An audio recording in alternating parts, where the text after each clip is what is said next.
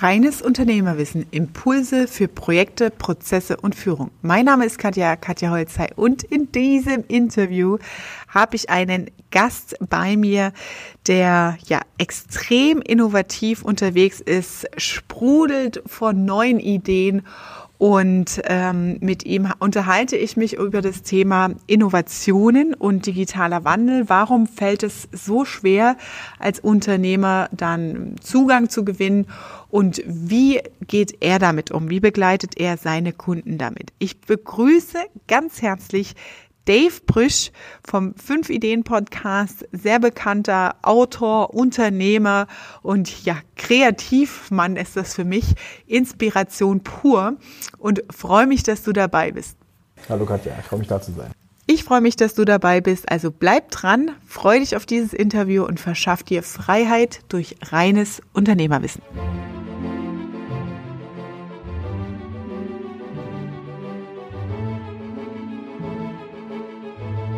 Magst du noch was ergänzen zu deiner Vorstellung? Wer bist du? Was machst du? Du hast auch schon einige Bücher geschrieben und veröffentlicht. Ja, also in erster Linie liebe ich Content. Ja, so kann man es mal sagen. Also mhm. ich liebe Inhalte, ich liebe Geschichten und ich liebe es, Menschen diese Inhalte zu transportieren, bestmöglich. Mhm. Oder über die Geschichten zu sprechen. So. Und ich glaube, dass man, wenn man das gut kommunizieren kann, dann kann man den Leuten halt sehr viel Wert geben und die Welt auch besser machen. So. Mhm. Das ist so die ganz große Mission. Deshalb alles, was ich mache, hat eigentlich damit zu tun. Ich habe einen ziemlich großen YouTube-Kanal, 75.000 Abonnenten. Ich habe drei Podcasts. Mein viertes Buch kommt jetzt im November raus. Mhm. Ich helfe anderen auch Bücher zu schreiben. Ja, aber ähm, es ist immer so, dass das wirklich aus dem Content, also das zu extrahieren und daraus eine gute Geschichte zu machen. Mhm. Ja, und das ist auch das, was du jetzt angesprochen hast, was die Digitalisierung ja auch mit sich bringt weil dadurch haben wir halt ganz andere Möglichkeiten, auch die Unternehmen andere Möglichkeiten, skalierbar, automatisch. Mhm davon zu partizipieren, von dieser Digitalisierung. Vor allem kosteneffizient wahrscheinlich. Auch, und das ne? auch. Extrem kosteneffizient. Extrem. Du sparst unglaublich viel Personalkosten ein an der Stelle. Ne? Ja. Früher ist es ja, ist ja immer dieses Thema Fachkräftemangel und woher kriege ich Leute, die das können und dann auf Dauer und ihr setzt das einmal sauber auf. Ne? Und das Skalieren heißt ja dann auch das Wiederholen und ja vervielfältigen über eine Reichweite. Ne? Wenn du mehrere Standorte hast, national, international, das anzuwenden, statt irgendwie zehn Leute durch die Welt zu schicken. Ne? Ja. ja. Also ich kann da mal konkret, konkrete Beispiele aufzeigen. Mhm. Also weil das Wort Digitalisierung ist ja so ein Buzzword mhm. auf jeder Messe, wo ich bin. Und das ist egal, ob das jetzt äh, Logistik oder, oder Umwelt oder Software ist. Alle, also Software sowieso, aber alle reden von Digitalisierung und alle denken, ja gut, ich habe ein Handy. Mhm. Das bedeutet, wir sind digital. Oder wir haben E-Mails. Das mhm. bedeutet, das ist digital. Aber das ist natürlich noch kein digitaler Prozess. Ne? Ja.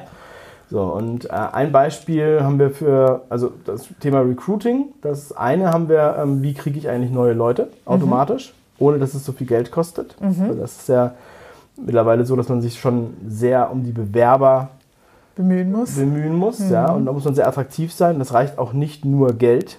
Da muss man auch Soft Skills immer innerhalb eines Unternehmens kommunizieren können mhm. und auffallen, mhm. was wir auch sehr erfolgreich machen, selbst in unsexy Nischen, wie ich immer sage. Da funktioniert das sogar. Nennt man eine unsexy Nische? Wo, wie, wie, transportiert man das denn? Wir haben äh, die Spedition äh, Zippel aus Hamburg ganz bekannt, ein mittelständisches Unternehmen, eigentlich nur 200 Mitarbeiter. Ja, also es gibt ja auch sehr viele Speditionen in Hamburg. Mhm. Aber in den letzten drei Jahren sind die zum, also zum Phänomen geworden. Ja, die Geschäftsführer haben einen YouTube-Kanal seit drei Jahren. Sie werden überall erkannt auf allen möglichen Branchenveranstaltungen. Die Leute mhm. machen Selfies mit denen. Mhm. Ja. Mittlerweile ist der eine auch der Präsident des Deutschen Speditions- und Logistikverbands. Mhm. Das könnte auch mit dem YouTube-Kanal zusammenhängen, weil er natürlich sehr bekannt ist. Ja. An die ganze Branche, IHK-Magazine, alle reagieren darauf und natürlich vor allem der größte Hebel, wir sprechen von einer Spedition, die einfach nur Containerlieferungen mhm. disponiert, ja, im Grunde genommen, was ein äh, vergleichbares Produkt ist. Aber die Mitarbeiter bewerben sich extrem viel bei diesem Unternehmen, weil es sichtbar ist, weil es bekannt ist, weil es attraktiv ist. Mhm. Ja? Und weil es cool ist. Weil es cool ist, ja. Und man, ne? man ja. ist auch stolz, dann da zu arbeiten. So, das sind Sachen. Und äh, das nächste ist natürlich die Ausbildung der ähm, Mitarbeiter. Mhm. So, wenn man jetzt, also sobald man einen Prozess hat, der sozusagen sich immer wiederholt, die, das Anlernen von Quereinsteigern oder auch Sicherheitsschulungen und solche Dinge ja, kann man natürlich wunderbar automatisieren. Mhm. Und das haben wir auch gemacht für einzelne, ähm, also für Unternehmen, für ähm, Prozesse, für Abteilungen.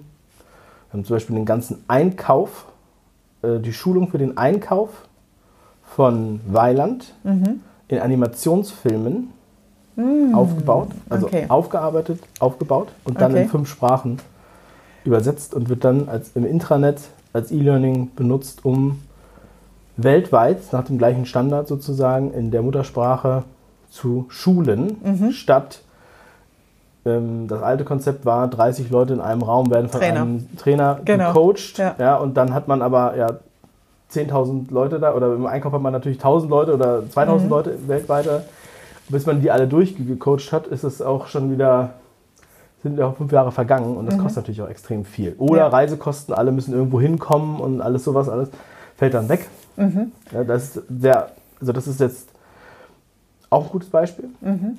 Bei, de, haben, bei, dem Thema, so. wenn ich da kurz reingehen darf, ähm, ich finde es super spannend, weil es trifft mich am Ende auch, das Thema Standards, ne? Dinge, die sich wiederholen, in Prozesse zu definieren und dann skalierbar zu machen.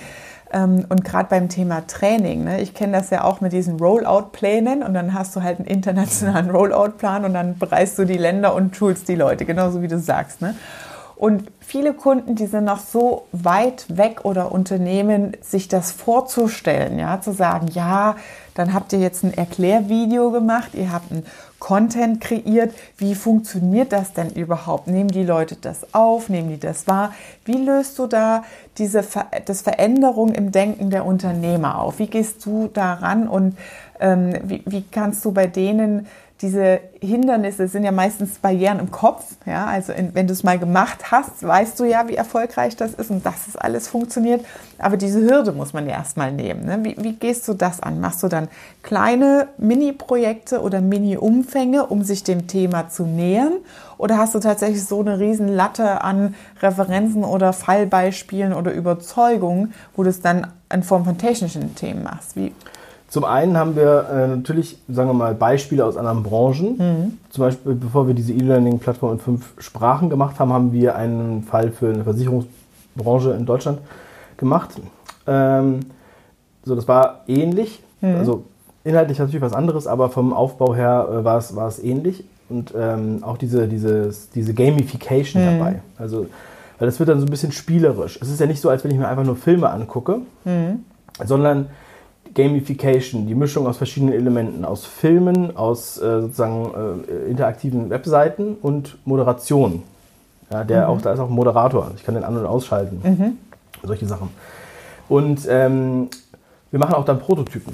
Mhm. Also bevor wir jetzt eine große Serie machen ja, genau. und sozusagen auf, auf, auf, blaue Versprechen das nur machen, ähm, natürlich ist es immer ein Stück weit subjektiv, ja, aber man haben einen, einen Test-Case-Prototypen, das mhm. heißt ein, zwei Module oder so, ja, also was kleineres zum Testen und testet das dann zum Beispiel nur bei den Deutschen oder mhm. nur bei den Deutschen und Engländern oder so und ähm, schaut dann halt, wie das funktioniert und wie man das dann halt auf, auf das Ganze äh, projiziert. Mhm. okay, das heißt, man hat auch eine Testgruppe innerhalb der Firma, genau. wo man bestimmte Zielgruppe, also Abteilungen, Bereiche rausnimmt und sagt, so hier, ne, wir testen das, mit denen bist du dann auch in Kommunikation wahrscheinlich, also genau. angewiesen auf Rückmeldungen. Ne? Ja, haben wir auch. Also ja. man, man, ist ja wirklich auch sehr eng im Kontakt. Mhm. Ne? Also die die Konzeption, die, das Skript wird quasi Hand in Hand abgestimmt. Mhm. Ja, das wird dann, also es gibt dann immer zwei Seiten. Das eine ist sozusagen, dass die halt fachlich alles drin haben wollen. Mhm. Ja. Das nächste ist dann die Didaktik. Also wie kann ich das, weil das Ziel ist ja nicht nur, dass das einfach nur angeguckt wird, sondern dass auch dann am Ende Umgesetzt. der Konsument mhm. oder der Zuschauer, der Mitarbeiter dann auch was gelernt hat dabei. Mhm. Und wir haben halt auch durch diese Erklärfilme, die ja so, auch so ein bisschen was Verspieltes haben, ja, ist es halt so, dass die Lust haben, mehr Lust haben, das sich ähm, anzuschauen, als der, der, alte Weg ja, der, der, Präsentation in dem Raum, wo sie halt dann sozusagen acht Stunden da verbringen mhm. Folien schlachten, ja. Und irgendwann kommt man so in diesen Kinomodus, mhm. ja. Und da ist es so, dass sie das halt auch also in, im Intranet, aber auf allen Geräten mhm. nutzen könnten, zum mhm. Beispiel. Ne? Und solche Sachen. Und dann äh, mit, auch mit Abfragen dazwischen oder mit Quiz dazwischen. Und es wird immer angezeigt, wie viel Zeit kostet oder mhm. wie lange dauert das noch, sozusagen, ja, dass man halt ein besseres Gefühl dafür bekommt, dass man sich durcharbeitet. Das, ich kann mir das vorstellen, so wie so ein ähm, Computerspiel vielleicht auch ja. so ein bisschen, ne? wo du so Punkte sammelst ne? und dann willst du weitermachen. Das heißt, eure Kernkompetenz ist diesen Drive da reinzubringen, also einmal das Fachwissen zu haben aus der Abteilung oder um was es geht, das Anlernen der Fachbereiche, so zu übersetzen, dass diese Netflix-Sucht, sage ich mal, oder ne, diese, dieser äh, Drive drin ist, dass die Leute drin bleiben im Training und dann auch wirklich das durchführen und fortsetzen und das am Ende auch positiv wahrnehmen. Ja. Mhm. Also das Wichtigste ist ja auch, ähm, wir wissen ja, wie wir lernen. Also wir lernen ja nicht das Buch auswendig. Ja? Mhm. Wenn wir jetzt ein Buch auswendig lernen zum Thema Einkauf, ist es so dick. So, das kann ja keiner auswendig. Aber wir haben, brauchen halt Gedächtnisstützen, die sind emotional oder visuell, mhm. ja, durch die Bilder, die zum Teil auch halt wirklich Comics sind. Mhm. Ja, und dadurch, das, das gefällt uns, das gefällt dem Kind in uns. Und das mhm. können wir uns dann besser merken. Und das mhm. ist dann die Brücke, mhm. die zu dem Inhalt war. Und dann, ach, das war ja so und so. Und das kennen wir ja auch von guten Präsentationen. Ja? Wenn da nur Folien sind mit Text, dann werde ich mir weniger merken, als wenn da jetzt sagen wir mal ne, äh, ne, irgendwie ein absurdes Bild dabei ist. Mhm. Ja? So, und ähm, das, das sind ja die Unterschiede, die halt eine gute und eine schlechte Präsentation, sage ich mal, unterscheiden. Und wir machen halt besonders gute Präsentationen, bereiten mhm. das sehr gut vor, mit Sprechern in der Muttersprache. Mhm. Ja. Wir haben auch Native Speaker natürlich für alle Länder. Mhm. Ja. Und ähm, wollen die wirklich da abholen, wo die sind und nicht einfach nur einen englischen Film den, den Slowaken zeigen zum Beispiel, ja, mhm. sondern Ach so, das heißt, ihr passt das international auch an, also an die Kulturgruppe und an, an das Lernverhalten der genau, Kultur. Das ist ne? komplett. Also, also auch, Europa, äh, USA, Asien, wenn man es mal so groß teilt, ne, ist ja von der Lernkultur grundsätzlich anders. Das heißt, da geht ihr dann auch nochmal in die Adaption rein. Also Lernkultur, da würde ich jetzt nicht zu weit ähm, sagen, dass wir das jetzt so machen, aber wir haben schon, ähm, also die Natives, wir haben auch sozusagen Redakteure dann in Chinesisch mhm. äh, aus dem Unternehmen, die sozusagen das dann auch nochmal überprüfen. Mhm. Also es wird auch von Native Speakern übersetzt, dann wird das von denen kontrolliert und dann wird es auch von Native Speakern, also in China gibt es ja ganz viele verschiedene Sprachen sozusagen, aber mhm. in, in, dem, was halt sozusagen am mainstreamigsten ist, wird es dann halt auch verwendet, mhm. sodass man halt möglichst viele Leute natürlich erreicht. Mhm. So, das ist jetzt die Frage, ob man immer alle erreicht und ob das jetzt von der Lernkultur her äh, hundertprozentig das ist. Ähm, also sagen wir mal, wir sind so weit es möglich ist, das zu planen. Ne? Mhm. Perfektion kann ja nur Gott, sage ich immer. ja. Also und Leistung ist Arbeit durch Zeit. Irgendwann muss man auch mal fertig werden. Und jetzt ähm, ist es natürlich so, dass man sich immer ein Stück weit natürlich so weit wie möglich auf die Leute einlässt. Es ist natürlich, wenn man jetzt ein deutsches Unternehmen hat, was das dann weltweit coacht, hat man schon eher den deutschen Blick vielleicht da drauf, mhm. ja, oder einen amerikanischen oder ja, Blick. Mhm. Es ist wahrscheinlich, wenn es ein Asiate machen würde, wäre es vielleicht was ein bisschen anders. Ja. Mhm. Kann sein. Vielleicht wäre es ein bisschen bunter doch. Mhm. Okay, krass. Das heißt, wie, was ist das Endergebnis dann am Ende? Also ich habe eine Plattform und die kann ich dann auch mobile anwenden. Das heißt, die Leute können es auch in der Freizeit quasi anschauen, dann das Learning. Ähm, was ist das Endprodukt und wie weit kann das dann noch weiter ergänzt werden in andere Fachbereiche oder ausgeweitet werden? Ne? Also ich habe einen Pilot, mit einem Pilot startet ihr, um das zu testen und wie geht es dann weiter?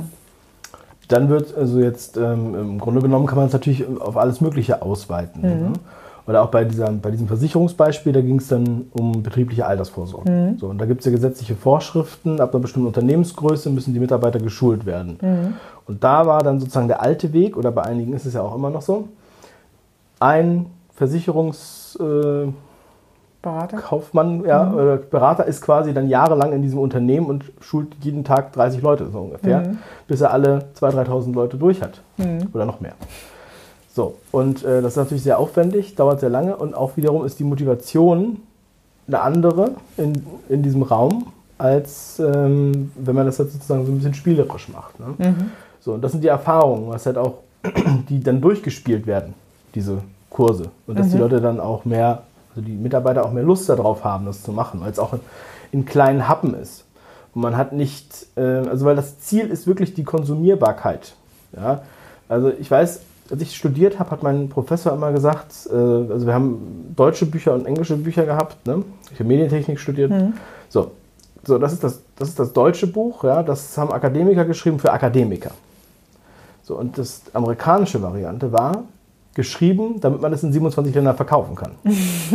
das heißt, es war jetzt nicht äh, irgendwie, irgendwie ähm, weniger Inhalt oder stümperhaft, aber es war so, es war so, dass man es auch, als wenn, so, als wenn man es Kindern erklärt. Leicht verdaulich, ja.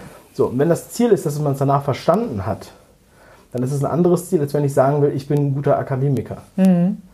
Ja, und ich möchte, äh, ein Akademiker, ich will jetzt keinem zu nahe treten, aber da war, was ich damit meine, ist, dass man seine eigene Expertise in den Vordergrund stellt und sagt, es ist so was Kompliziertes, was ich nur ich weiß, weil ich jahrelang ja, Erfahrung habe. Mhm. Aber das ist ja nicht das, was wir dem Mitarbeiter oder den Mitarbeitenden äh, präsentieren wollen. Wir wollen ja, dass die Mitarbeitenden danach sagen, alles klar, jetzt weiß ich, warum wir das machen, das finde ich geil ähm, und äh, finde ich super. Und den Film gucke ich mir auch gerne nochmal an oder so. Ja? Mhm. Oder ähm, wenn ich irgendwie mich wieder an diesen einen Punkt erinnern muss. Mhm. Müssen ja nicht alles nochmal ja. Mhm. So, und, oder dann ist es auch leichter zu verstehen, wenn Sie dann nochmal in der Fachliteratur nachschauen. Das mhm. sind so unterschiedliche Brillen, würde mhm. ich mal sagen. Also so mhm. sehe ich das zumindest. Ne? Mhm.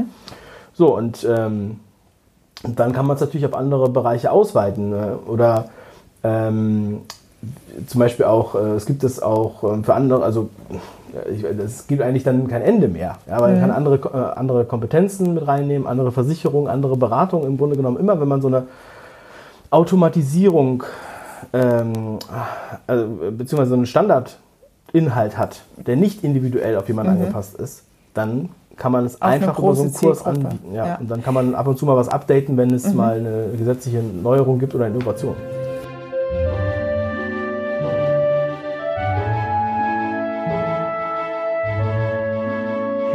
Wow, das war jetzt eine geballte Ladung. Dave, herzlichen Dank für dieses Interview und Gespräch. Das war Teil 1 dieses Interviews, denn wie man so ist im Thema Innovationen, man bekommt nicht genug und wir reden dann uns auch ganz gern mal heiß. Deswegen ist es aufgeteilt in zwei Folgen. Also freu dich auf die nächste Folge direkt mit Dave Brüsch weiter im Interview zum Thema Innovationen im Business. Ich freue mich, dass du heute dabei warst und auch das nächste Mal wieder hier zuhörst im Podcast Reines Unternehmerwissen. Lass gern deine 5-Sterne-Bewertung da, wenn es dir gefallen hat. Und ich sage liebe Grüße, deine Katja.